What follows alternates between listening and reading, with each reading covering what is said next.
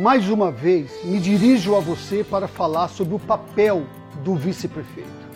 Isso porque o simples fato do vice-prefeito ter um salário já deveria ser suficientemente forte para derrubar a tradição de que ele é uma espécie de peça decorativa na prefeitura.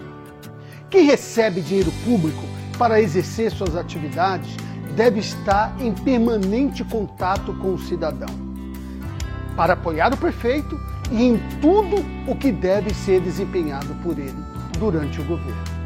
Nós, da coligação A Foz do Povo, entendemos que o vice-prefeito possui um importante papel político de negociação junto ao legislativo e interlocução com a sociedade civil durante toda a gestão do prefeito em exercício.